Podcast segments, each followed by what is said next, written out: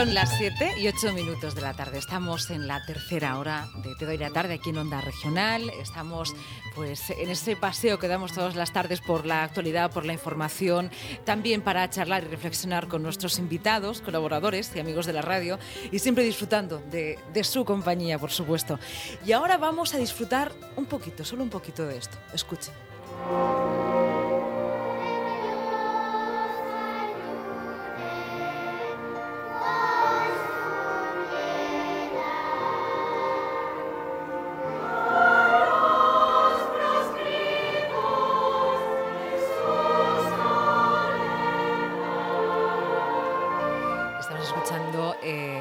Coros y sobre todo nos ha llamado mucho la atención y por eso los hemos querido rescatar, esas voces infantiles eh, del Orfeón, del Orfeón murciano Fernández Caballero. Eh, un patrimonio de todos, de todas.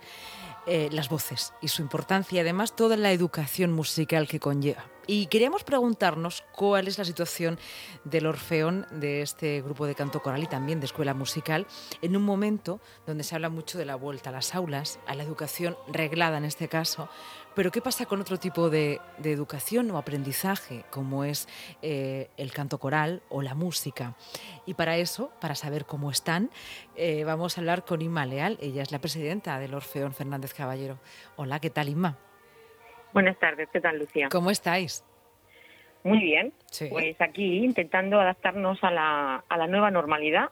Pues eso es lo que queremos conocer, ¿no? ¿Cómo, cómo lo hacéis? Porque si ya es difícil en las aulas, eh, y, bueno, y, lo que queda aún, ¿no? Eh, a ver cómo se va desarrollando esa vuelta a las aulas, pues nos imaginamos en el Orfeón cómo lo estaréis haciendo, porque sede, sede fija eh, no teníais. Em, mm, las medidas físicas pues deben ser un poco más complejas, sobre todo cuando eh, estamos hablando de cantos corales. Luego, cuando hablamos de la escuela musical, pues estoy pensando sobre todo en los instrumentos de, viento, ¿no? Y queríamos acordarnos de, la música y del canto, que vosotros además pues abanderáis como parte de la historia de esta región. Bueno, pues la verdad es que ahora mismo eh, lo, que estamos intentando es, eh, como el otro día oí a alguien que decía, si no puedes hacer lo que hacías antes, por lo menos haz lo que haz lo que puedas, ¿no? Entonces lo primero que estamos haciendo es llevamos ya pues desde el mes de mayo aproximadamente, bueno llevamos ya muchísimos años viendo el tema del espacio con el ayuntamiento, ¿no? pero sin lo que pasa es que con el tema del covid pues se ha se ha agravado la situación porque evidentemente estábamos en un colegio y en ese colegio a ese colegio ya no podemos volver a entrar por, por bueno pues por todas las medidas anti-covid que están tomando y por y porque es lógico que así sea. Estamos viendo la posibilidad con lo cual ahora mismo estamos en un stand-by en cuanto a espacio pero es un stand-by eh, momentáneo porque el ayuntamiento nos consta que está haciendo mm, un gran trabajo para para poder ubicarnos en el espacio más apropiado no solamente para un coro que es lo que somos no sino que un espacio que pueda eh, que pueda en, el que puedan confluir nuestras características como, como entidad a nivel artístico y las, las medidas sanitarias que, no, que, no, que tenemos que cumplir por la pandemia COVID, del COVID-19, ¿no? Entonces, bueno, se están barajando bastantes posibilidades. La verdad que hemos tenido bastantes, bastantes reuniones durante este verano y seguimos manteniendo reuniones a nivel telefónico y, y hablando prácticamente todos los días porque no solamente coger y ubicar a un coro, es decir, bueno, vamos a ubicar al, al opción titular o al opción infantil, no, ahí cogemos un par de aulas y lo metemos, ¿no? Es todo un es todo un grupo de, de es decir, desde de, la orquesta, el orfeón pequeño, el orfeón titular, el orfeón joven, el orfeón eh, infantil, todos tenemos que entrar alrededor de 350 personas y entonces hace falta ahora más con el intríngulis de lo que está pasando. Con lo cual ahora mismo mm, al Colegio Federico de Arte, que es donde estábamos, no podemos volver, pero sí es verdad que estamos intentando ver la posibilidad mm, de buscar un espacio que no solamente sea, mm, es decir, que ya en el que nos podamos quedar, es decir, que ya sea un espacio propio, aprovechar esta situación para dejar de este este estilo nómada de, hacer música que ha tenido el Orfeón durante 88 años. ¿Y, cómo se puede hacer música y tan buena música con un estilo nómada? Bueno, yo no lo sé, francamente. Yo creo que a veces se hace, bueno, no lo sé como lo han hecho anteriormente a nosotros, sí. se puede hacer desde luego con muchísima voluntad y teniendo en cuenta que todo aquel que se dedica al arte o cualquier en cualquiera de sus facetas lo hace por, con el corazón y sobre todo poniendo muchísima imaginación y muchísimas ganas. Pero sí es verdad que el Orfeón hace ya muchísimos años que tenía que tener su sede propia. Y es cierto que ahí estamos, eh, bueno, pues estamos mal. No te puedo decir que estamos bien, estamos mal pues porque es verdad que ahora mismo somos el primer coro a nivel a nivel nacional que tiene una orquesta sinfónica propia. Y somos uno de los de los coros de los orfeones baluarte de España, junto con el catalán, Donostierra, el Pamplonica. Significa que hay toda una historia detrás de vosotros, que representáis a un territorio. Sí, pero en cuanto a eso no. En cuanto a eso no. Entonces, bueno, es verdad que hace cosa de un año así mantuve una conversación, una conversación muy agradable con, era de trabajo, pero con el con el presidente del Orfeón Donostierra.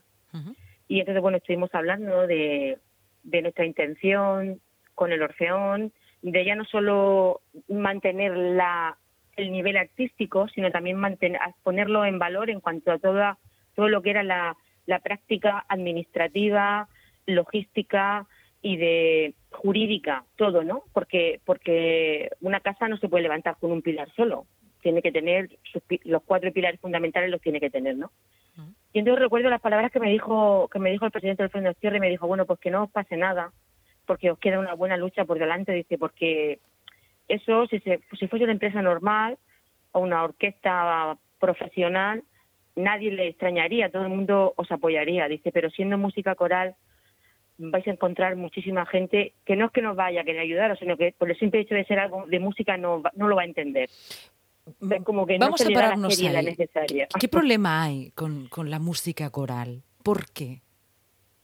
Yo creo que gran parte de lo que está pasando con la música coral, los grandes responsab gran parte de esa responsabilidad la tenemos los propios músicos. A ver. Sí, yo, pero lo digo desde un punto de vista positivo. Sí, sí. Ten en cuenta que en la zona de Levante siempre ha habido, y no hace falta irse muy lejos, te vas a Molina de Segura, y siempre ha habido una zona de coro muy, muy, muy identificada, ¿no? Eh, estamos en una zona de Levante donde las bandas de música hace unos treinta y tantos años pues empezaron a tener una presencia muy importante, donde es verdad que en España somos más de música de banda que de música de orquestas, pero eso viene por una tradición histórica. Ya España empezó a tener una gran una gran, mucho más movimiento de música orquestal una vez que se abrieron las fronteras de los países del este hace muchísimos años y empezaron a llegar pues todo el, toda la, gran cantidad de músicos de músicos instrumentales con la gran valía que tenían en esos países no nosotros somos más de músico de música de viento. Pero aparte de eso eh, yo siempre he sabido que hace desde hace hace unos cuantos años para acá diez años para acá tú antes, de años para atrás, tú no encontrabas, era muy difícil encontrar una persona que tuviese, tuviese la carrera de dirección de coro. ¿Vale?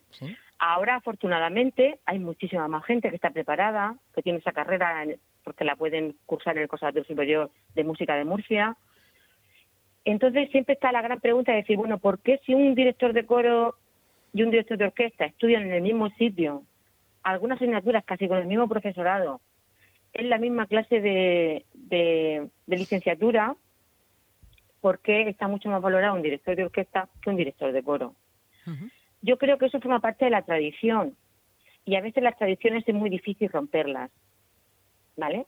Entonces, ahora mismo, cuando yo te he dicho que la culpa es un poco de, lo, de, los, de los propios músicos, es porque aquí la música en Murcia y como abanderado el Orfeón, que fue cuando empezó, Mm, fue no o sea eh, y, fíjate el, Orfeón empezó con músicos titulados con Manuel Mazzotti con con Antonio Acosta que eran músicos que en aquella época eran el estandarte de la música regional y a nivel nacional hmm. pero luego se no sé de dónde se sacó el paradigma luego siguió con Miguel Baró siguió con José Luis López García se siguió con Margarita Margarita Muñoz Escolar pero no sé de dónde ha salido el, y el, y el Orfeón siempre ha tenido músicos que han estado dirigiendo su sección titular, músicos que han estado titulados, pero no sé de dónde ha salido esa idea de que dirigir un coro está, es decir, no se le da la seriedad necesaria. Hay gente en el mundo coral que no que no está haciendo no está haciendo no un buen trabajo, cuidado con lo que voy a decir ahora, ¿no? No un buen trabajo a nivel musical, sino que no está haciendo honor a la profesionalidad de la gente que está preparada y que está, y que está estudiando para, para desempeñar esas, esa actividad de, dirección de, direcciones. Bueno, y después de esta autocrítica, eh, sí quería hablar contigo muy brevemente de la importancia del Orfeón, se esté o no aprendiendo eh, canto coral o música, eh, de la importancia del Orfeón como, como entidad, como patrimonio intangible de los murcianos. Si hay algo que es marca Murcia es el Orfeón, Murciano Fernández Caballero. El Orfeón, el Orfeón Murciano Fernández Caballero eh, yo ahora mismo lo estamos lo estamos comentando muchísimas veces. Eh, ni la guerra civil pudo parar su actividad, ¿no? De hecho, se formó el 4 de junio de 1933 y ahora pues estamos en una situación muy complicada porque, bueno, no me voy a poner a contar lo que está pasando con la con la pandemia, pero sí es cierto que eh, hay algo que el Orfeón tiene que no tiene otras entidades. Y es que debido a la cantidad de años que lleva funcionando eh, el Orfeo Murciano Fernández Caballero mm, tiene vida propia, es decir, como institución, como ente tiene vida propia, porque mm, eh, la gente que lo fundó en su día y las juntas directivas que lo han ido que lo han ido mm, lo han ido gestionando durante estos años son personas que han estado ahí haciendo una labor eh, sociocultural eh, benéfica y que si no era lo único que tenían hacia el Orfeón era el amor que tenían por la entidad y por el y por el trabajo músico coral, ¿no? Entonces ahora mismo eh, eh, hay otros coros que sí, que, sus fundadores están trabajando en ellos, coros más jóvenes, coros que se han fundado hace más o menos tiempo, pero que sus fundadores y sus juntas directivas están ahí. Pero el Orfeón si algo ha demostrado es que tiene vida propia para mantenerse en el tiempo y que si y si algo por algo debe ser patrimonio de los murcianos precisamente por eso porque tiene vida una vida musical propia y porque es eh, algo murciano de verdad. Ha demostrado que, a pesar de todo tiene características y tiene armas suficientes para mantenerse para mantenerse trabajando y no solo trabajando sino además creciendo. Sí forma parte también de la es el padre es el padre de todos los coros de la región forma parte de la vida cultural y cuando hablamos de música y de cultura tenemos que ir eh, imponiendo rostro y, nombres y apellidos a quien forman parte de ese sector musical y el Orfeón es un emblema. Claro, es que todos somos iguales, eh, disculpa que te interrumpa, somos todos iguales en la forma, todos mm. hacemos lo mismo, música coral, mm, damos clase a niños, pero todos somos iguales en la forma, pero hay muy, una diferencia muy grandes en el fondo. Y esas son las que hay que saber ver. Bueno, nosotros vamos a intentar escucharlas. son las posibilidades que nos deja la radio, pero escucharos ya es muy importante. Y ¿Sabes lo que nos encantaría escucharos en conciertos? ¿eh? Un concierto coral muy pronto. Eso es un deseo que, tenemos ahí y, espero que muy pronto se pueda cumplir. Em, vamos a hacer una cosa. ¿Te parece que hablemos cuando pasen unos días, unas semanas? Para que nos contéis cómo va desarrollando su actividad el Orfeón, si se han matriculado más niños, si menos, si de alguna manera la gestión de un lugar fijo para poder formando, porque estáis formando em, a, la, gente que está con vosotros en educación musical, para saber cómo vais. ¿Os parece bien que nos, que nos hagamos un seguimiento mutuo?